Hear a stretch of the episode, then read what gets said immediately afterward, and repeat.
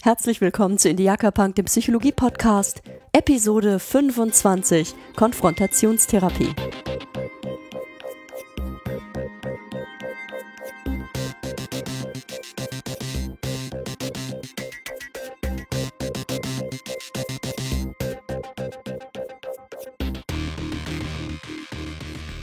Ja, heute soll es um die sogenannte Konfrontationstherapie gehen. Das ist ein weiteres Standardverfahren aus dem Repertoire der Verhaltenstherapie. Es klingt einfach. Man stellt sich oder konfrontiert sich den Situationen, denen man bislang ausgewichen ist. Das macht man bei unterschiedlichen psychischen Störungen und dennoch ist das Ganze überhaupt nicht so einfach, wie es klingt. Einfach wäre Höhenangst, rauf auf den Turm, oben bleiben, bis die Angst weg ist, fertig, Therapie beendet. Das könnte jeder alleine machen. Doch zur Konfrontationstherapie gehört eine komplette Psychotherapie, um Ängste beispielsweise langfristig auch im Zaum zu halten und in den Griff zu bekommen. Ängste sind überhaupt ein gutes Beispiel für Störungen, die man mit äh, einer Konfrontationstherapie wirksam und nachhaltig behandeln kann. Allerdings muss man dabei tatsächlich verschiedene Dinge beachten, sonst kann so eine Konfrontation auch nach hinten losgehen. Und darum soll es heute gehen. Was man bei der Konfrontationstherapie eigentlich macht, was man dabei beachten sollte, was dabei vermutlich im Gehirn passiert und ähm, was man auch alles falsch machen kann. Aber hören wir uns dazu die Erfahrung eines Experten an. Johann Wolfgang Goethe, der in Dichtung und Wahrheit beschreibt, wie es ihm erging. Ich erstieg ganz allein den höchsten Gipfel des Münsterturms und saß in dem sogenannten Hals, wohl eine Viertelstunde lang, bis ich es wagte, wieder heraus in die freie Luft zu treten, wo man auf einer Platte, die kaum eine Elle im Gevierte haben wird, ohne sich sonderlich anhalten zu können, stehend das unendliche Land vor sich sieht. Indessen die nächsten Umgebungen und Ziraten, die Kirche und alles, worauf und worüber man steht, verbergen. Es ist völlig, als ob man sich auf einer Montgolfiere in die Luft erhöhen sähe. Dergleichen Angst und Qual wiederholte ich so oft, bis der Eindruck mir ganz gleichgültig war.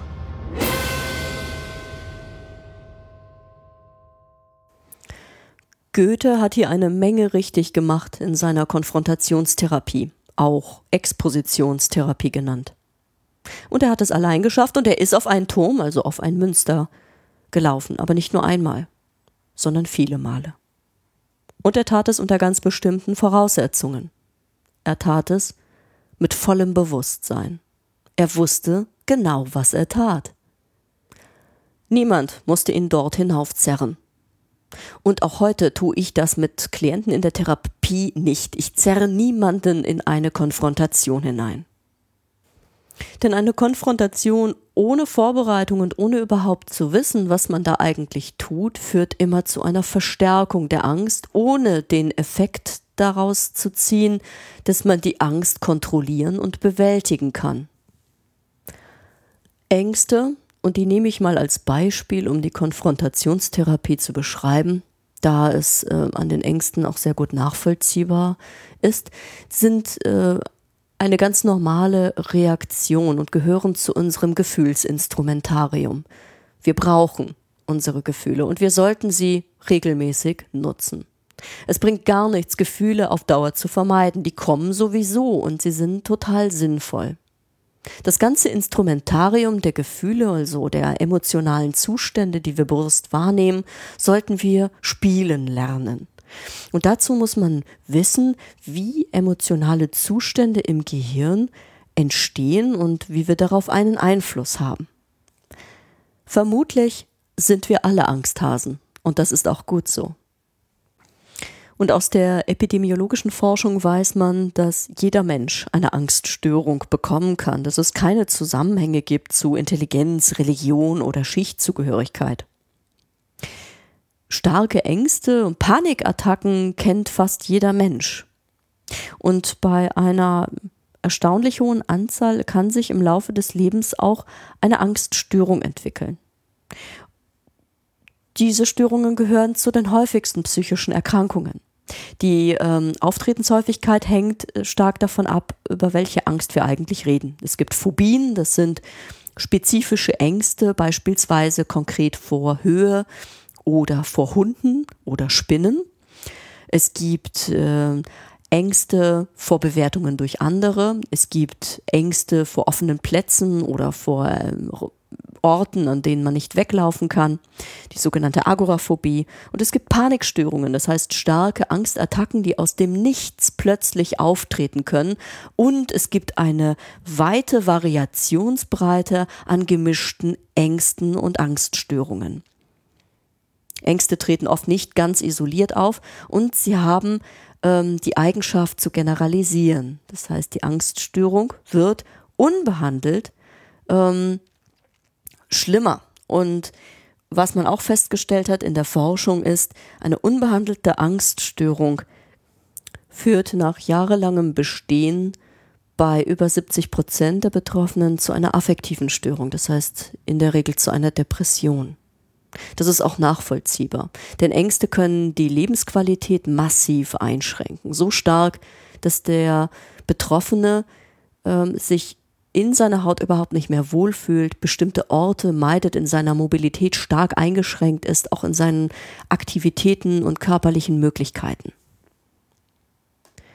Diese andauernden Zustände sind so qualvoll, dass viele Betroffene versuchen, sich selbst zu medizieren, sei es nun mit bestimmten Medikamenten, die sie missbrauchen, oder auch ähm, Alkohol. Auf Dauer keine gute Idee. Und es ist erstaunlich, dass immer noch so viele Angststörungen nur rein medikamentös behandelt werden. Denn das allerwirksamste Verfahren und auch wiederum das effektivste ist tatsächlich die Psychotherapie und da die Verhaltenstherapie. Man diagnostiziert eine Angststörung, wenn die Angst selber irrational ist oder unangemessen stark und es dazu führt, dass der Betroffene äh, Vermeidungsverhalten zeigt. Das heißt, bestimmte Orte nicht mehr aufsucht, ähm, sich nicht mehr in öffentliche Verkehrsmittel traut beispielsweise oder nur noch bestimmte Hilfsmittel äh, wie äh, Beruhigungsmedikamente oder ähm, eine Flasche Wasser oder andere Sicherheitssignale braucht, um sich überhaupt irgendwie in äh, angstbesetzte Situationen zu wagen. Angststörungen sind dabei keine Lappalien, keine Befindlichkeiten, die da behandelt werden.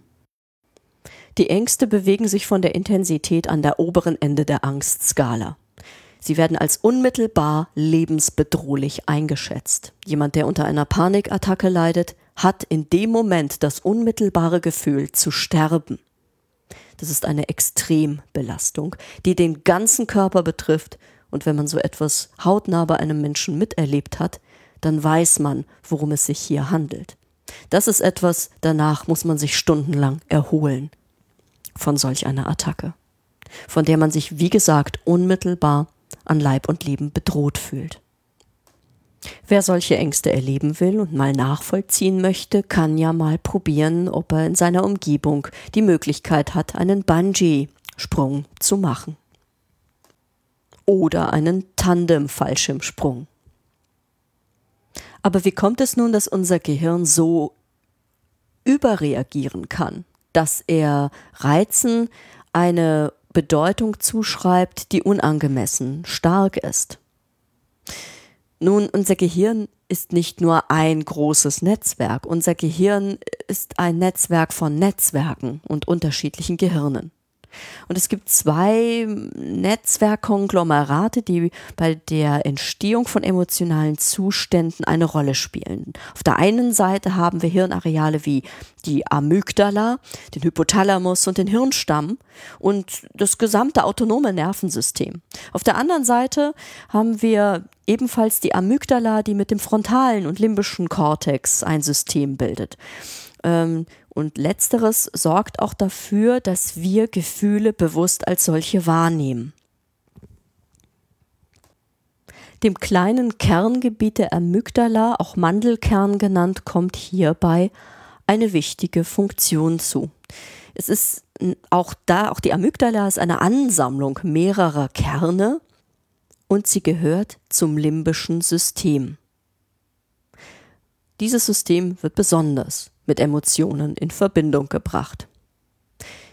Die Amygdala koordiniert vegetative und endokrine Reaktionen in Verbindung mit emotionalen Zuständen, sorgt also dafür, dass ein Angstreiz zu einer starken autonomen Körperreaktion führt, wie Herzrasen oder generell die Schaffung der Bereitschaft zum Kampf oder zur Flucht.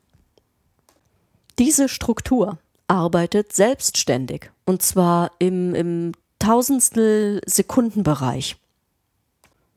Das bedeutet, es gibt zwei Prozesse, wenn man sich das so vorstellen will, die äh, gleichzeitig laufen. Der eine allerdings deutlich schneller, wenn wir einem bellenden Hund, der um die Ecke biegt, begegnen.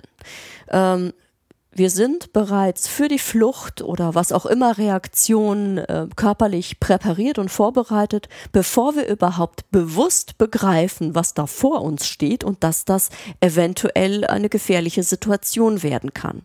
Bevor wir überhaupt die Angst als Gefühl spüren. Die Amygdala signalisiert also zum einen Zentren im Gehirn, hey, mach dich bereit für Flucht und da, da, da. Und auf der anderen Seite signalisiert es unserem Bewusstsein die nötigen Informationen, dass wir überhaupt Angst empfinden können. Und erst in diesem Zusammenspiel Amygdala und präfrontaler Kortex entstehen überwältigende emotionale Erlebnisse. Vielleicht bin ich bereits weggelaufen, weil die Amygdala zu autonomen und endokrinen Reaktionen geführt hat, die mich äh, in die Bereitschaft versetzt haben und auch in die äh, Möglichkeit versetzt haben, auch direkt wegzulaufen, wenn ich nun vor diesem Hund stehe. Und vielleicht wird mir erst, wenn ich bereits äh, um drei Ecken davongewetzt bin, so richtig bewusst, was mir da eigentlich begegnet war. Und kann es dann erst begreifen. In starken Angstsituationen haben wir also eines oft nicht, bewusste Kontrolle. In Extremangstsituationen erleben Menschen sehr häufig, dass sie von der Angst beherrscht werden, statt umgekehrt die Angst selber zu beherrschen. Aber genau dabei, darum geht es bei einer Angstbehandlung. Es geht darum, die Angst wieder beherrschen zu lernen. Und das funktioniert ganz anders als Medikamente funktionieren. Man geht davon aus, dass angstlösende Medikamente direkt in den Mandelkern, also in der Amygdala, wirken und dort insgesamt die Angstintensität herunterfahren. Das ist natürlich eine nette Wirkung, wirkt aber auch nur so lange, wie die Medikamente wirken. Und Angst äh, beeinflussende Medikamente haben viele unangenehme Nebenwirkungen und äh, sie wirken ja auch auf die ganze Amygdala und prinzipiell langfristig überhaupt keine gute Idee für eine langfristige sinnvolle Angstbehandlung.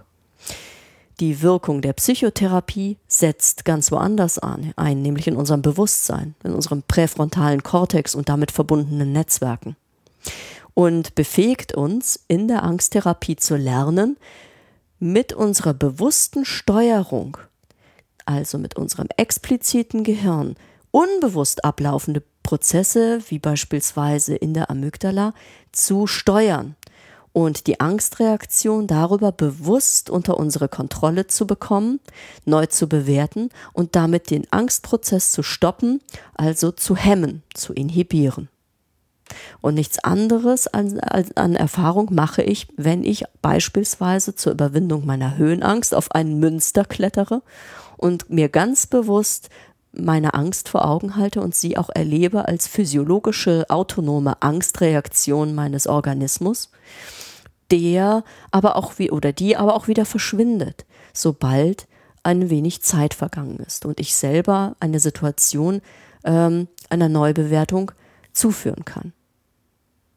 Das heißt, ähm, ich bin keine Amöbe, die lernt irgendwie, ähm, diese Situation ist nicht gefährlich, sondern ich muss es bewusst erfahren und ich muss bewusst die Kontrolle zurückgewinnen und erleben, dass ich Kontrolle über die Situation habe.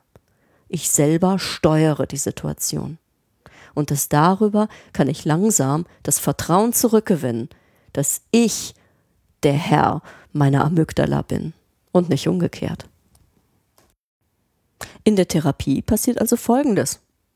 Ich versuche ganz gezielt und strukturiert intensiv und lang anhaltende neuronale Schaltkreise zu aktivieren und zu bahnen, die langfristig die Angstreaktion der Amygdala hemmen können. Dazu brauche ich ähm, Wiederholungen, damit sich diese neuen Bahnen auch bilden können.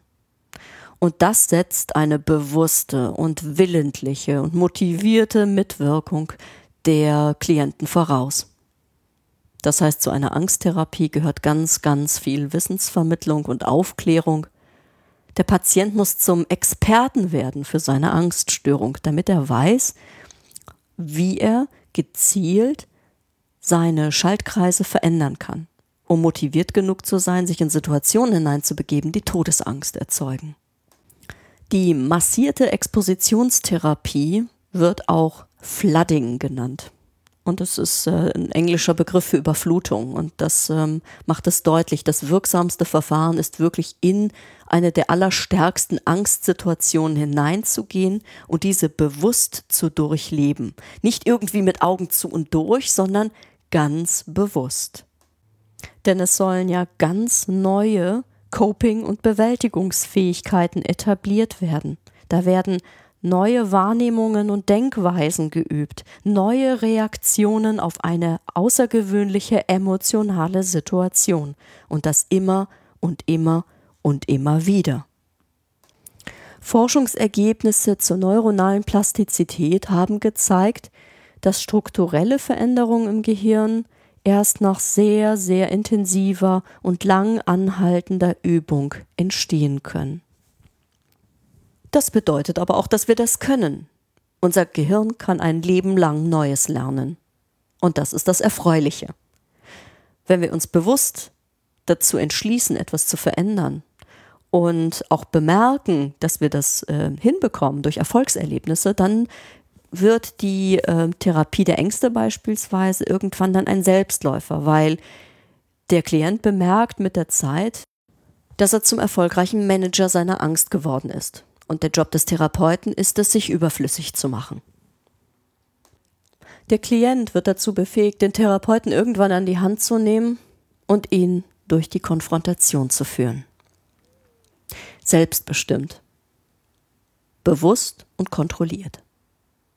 Und somit zeigt sich die Konfrontationstherapie als wesentliches Wirkelement, nicht nur bei der Angstbehandlung, sondern auch bei der Behandlung bestimmter Zwänge und äh, bei der Behandlung der posttraumatischen Belastungsstörung und anderer psychischer Erkrankungen, wo es darum geht, Kontrolle über anscheinend unkontrollierbar erlebte emotionale Zustände zu gewinnen.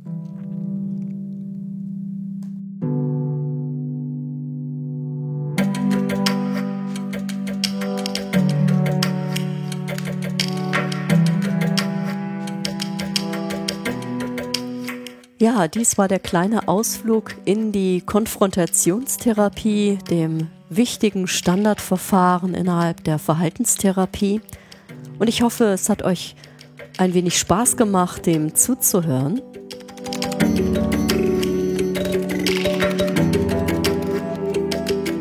Und ich wünsche euch wie immer eine wunderschöne Woche. Passt auf euch auf, geht mutig euren Weg und vielleicht bis nächsten Sonntag. Macht's gut. Tschüss.